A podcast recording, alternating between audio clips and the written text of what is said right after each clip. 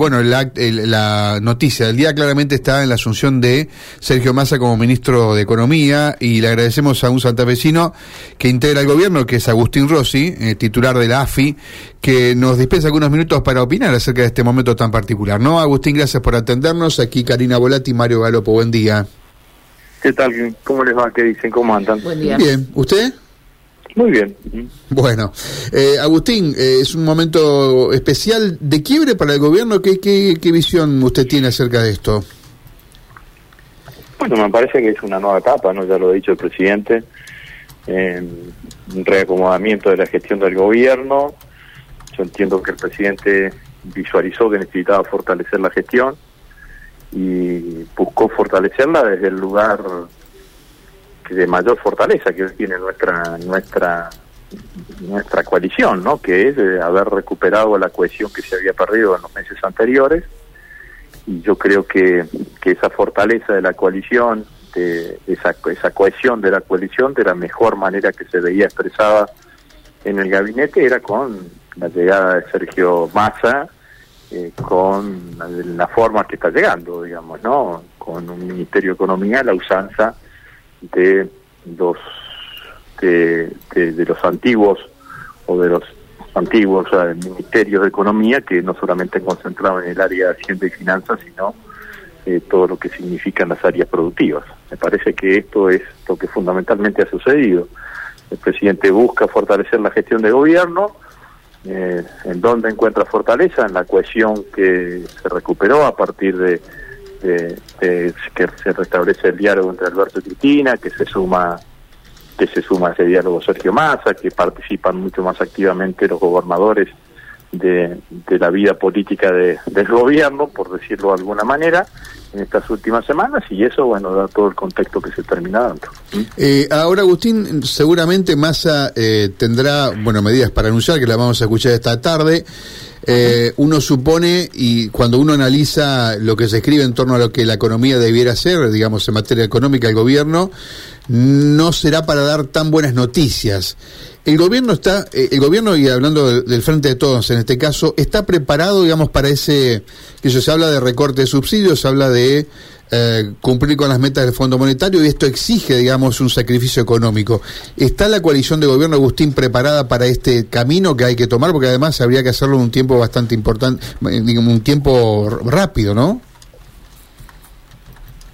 Y me parece que, que no, no, no, no, no, le, no le pondría tanto dramatismo, ¿no?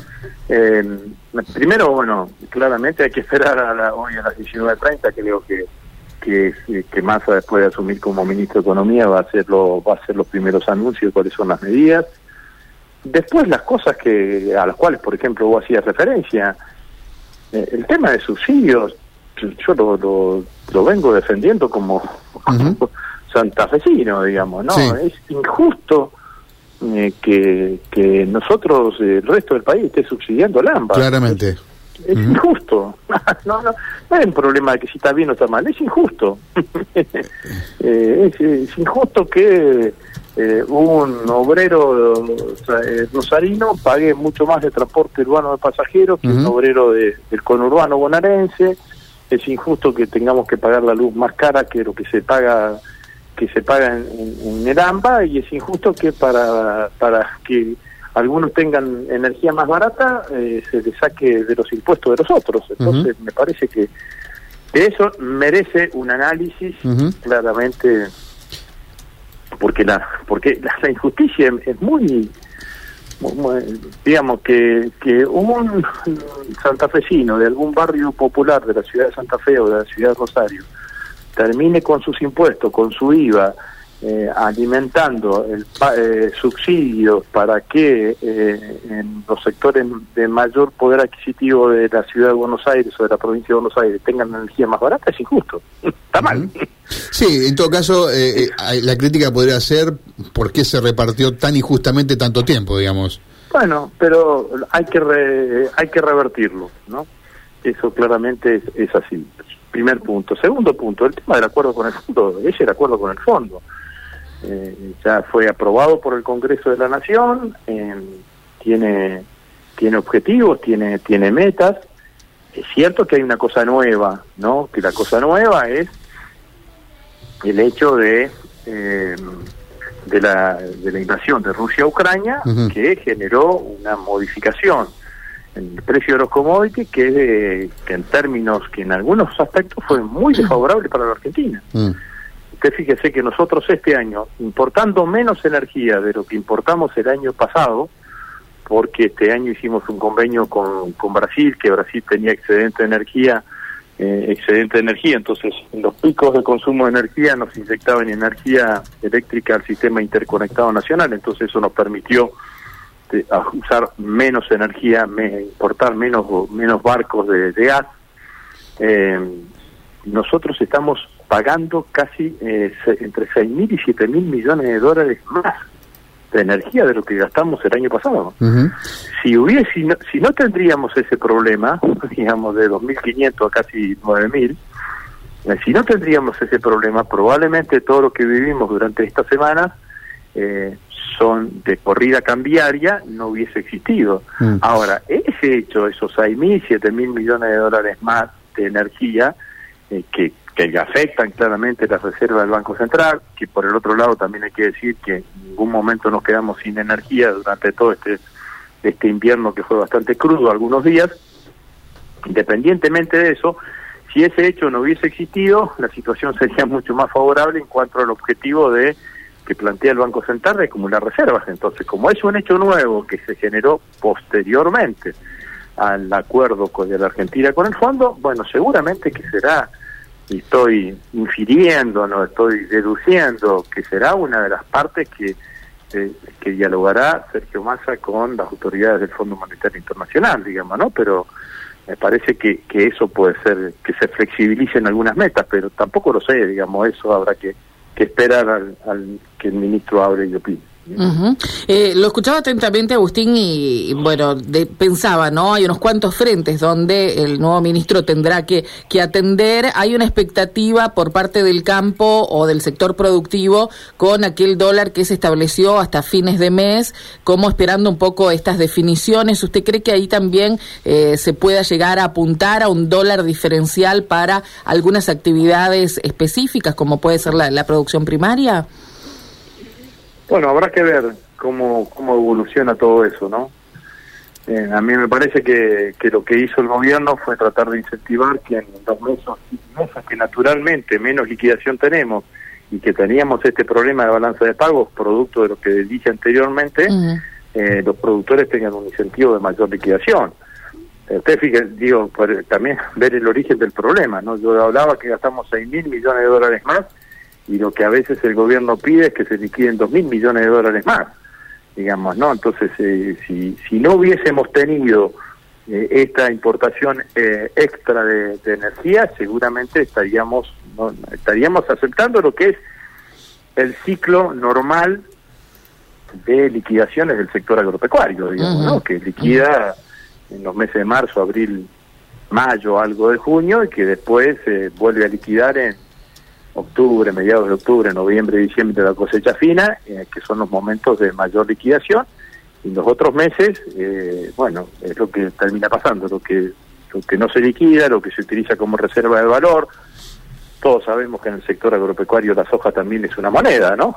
Digamos, ¿no? Que se utiliza después para comprar insumos, para comprar, eh, para, para pagar inclusive arrendamientos. Bueno, me parece que, que todo eso eh, es parte del ciclo del ciclo normal. El gobierno qué es lo que lo que hace, viene eh, sosteniendo o enfrentando una corrida cambiaria durante cinco semanas, genera un incentivo para que se liquide más.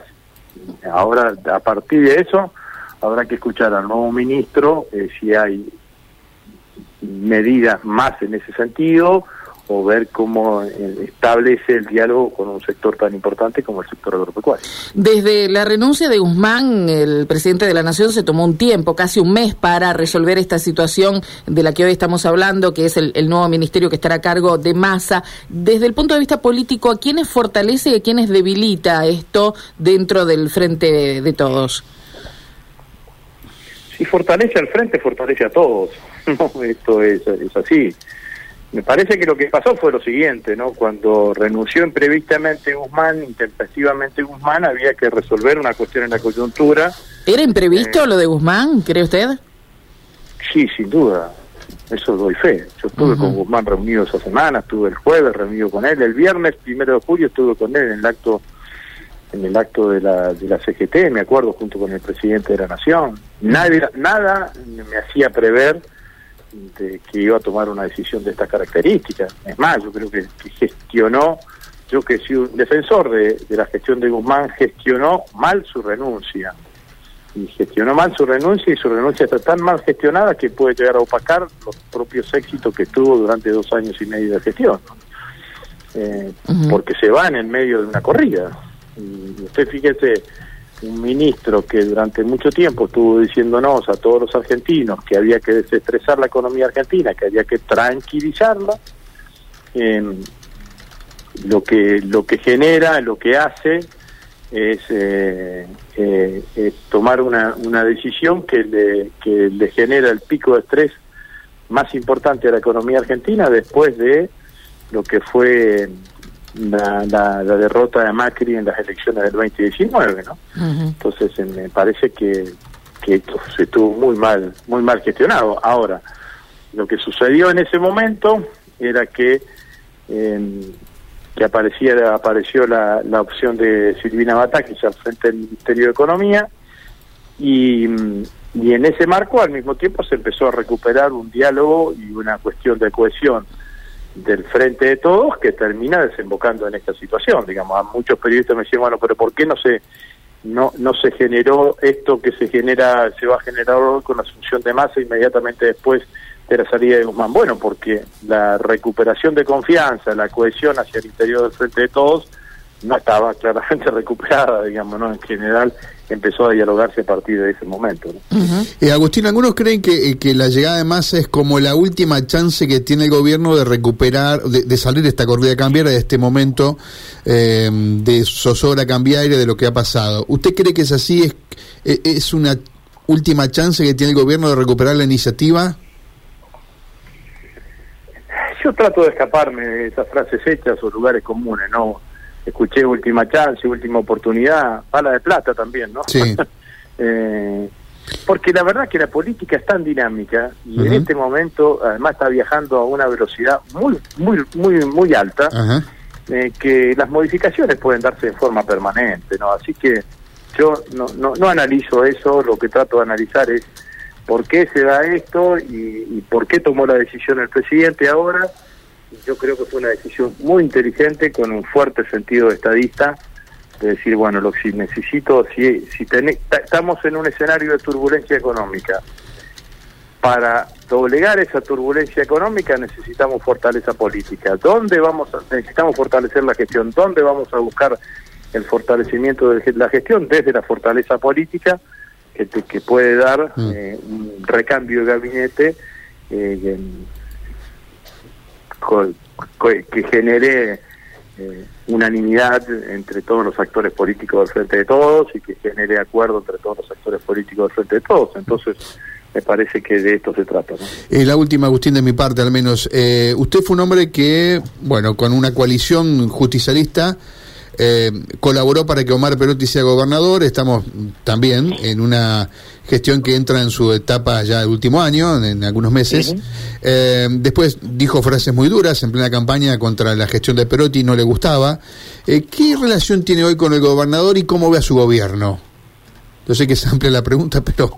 Eh, usted... No, no, eh, mis diferencias con, con Perotti estuvo, estuvieron dadas fundamentalmente desde el punto de vista político, ¿no? Si usted fije, si usted analiza claramente, eh, nosotros, digo nosotros como espacio político, la corriente nacional de la militancia, no solamente no tuvo críticas a, a la gestión, sino que nuestros dirigentes principales en la provincia, digo, eh, el presidente del bloque de diputados, que es nuestro candidato a gobernador, eh, Leandro Busato, o en su momento Roberto Zuckerman como ministro de gobierno, fueron de los voceros que más, más claramente defendieron la gestión de Perotti, digamos, ¿no? Mi diferencia estaba puesta en una, en una forma de, de, de construcción política, en una forma de trasladar su, su, su liderazgo hacia el interior del peronismo, uh -huh. eh, que no que no compartí, digamos, ¿no? Y lo dije como dice usted, con todas las cosas, con, con la claridad y la contundencia de las palabras, eh, para expresar claramente esa diferencia, independientemente si le puede gustar a, a unos o a otros, digamos, ¿no? En general, no mando a decir las cosas por tercero, digamos, las digo yo, las digo yo clara, las digo yo claramente, digamos, ¿no? Así que las diferencias nunca las pusimos en el marco de la gestión, sí tenemos una diferencia clara de qué manera, de qué manera construimos eh, política en la provincia de Santa Fe, y lo he dicho yo en algún momento, que yo imaginaba eh, un liderazgo más más moderno sería, ¿no? Una cosa no no no tan comarcal, digamos, independientemente de, eso. Pero bueno, eso lo dije en su momento y claramente en, en estas eh, próximas elecciones nosotros vamos a ir con nuestros candidatos. Nuestro candidato gobernador creo que es el mejor candidato que tiene el peronismo en Santa Fe, que es Leandro Busato. Eh, vamos a enfrentar una coalición de derecha bastante importante, tenemos que buscar nuestros votos en el peronismo y en los sectores progresistas de la sociedad, y yo creo que, que un dirigente político de, del perfil y del volumen de Leandro eh, es el más apropiado que puede ofrecer el peronismo para intentar detener la gobernación de la provincia, que va a ser una tarea eh, difícil, digamos, ¿no? Difícil desde ese punto desde ese punto de vista. Y competiremos en las pasos como lo hicimos siempre y, y esperemos ganar y que los que a los que le ganemos nos acompañen y si nos toca perder acompañaremos como hicimos siempre. Esto es así de mm. así de sencillo, digamos, ¿no? Y, obviamente que si bien casi no tenemos ninguna participación en la gestión del gobernador de la provincia, tampoco hacemos eh, eh, eje en, en, esa cuestión, en lo que significa nuestra construcción, nuestra construcción política, digamos, ¿no? Participamos de la gestión, eh, cuando marcamos las diferencias políticas dejamos de participar, no por mm. decisión nuestra, sino por decisión propia del gobernador, pero usted fíjense, hace pocos días, digamos, ¿no? Cuando fue el, el acuerdo que hizo el gobierno provincial con el gobierno nacional por la deuda que tenía la nación con la provincia, sí creo que el vocero más calificado que tuvo el gobierno fue Leandro Busato, ¿no? Así que no, no, no pusimos nunca la cuestión de la gestión por el, no no no, traba, no pusimos nunca la cuestión de las gestiones como eje de nuestras diferencias políticas. Las diferencias las tenemos en, en otra forma, en una forma que lo expresamos claramente en la, en la campaña electoral anterior y, y bueno, y son diferencias que seguimos manteniendo.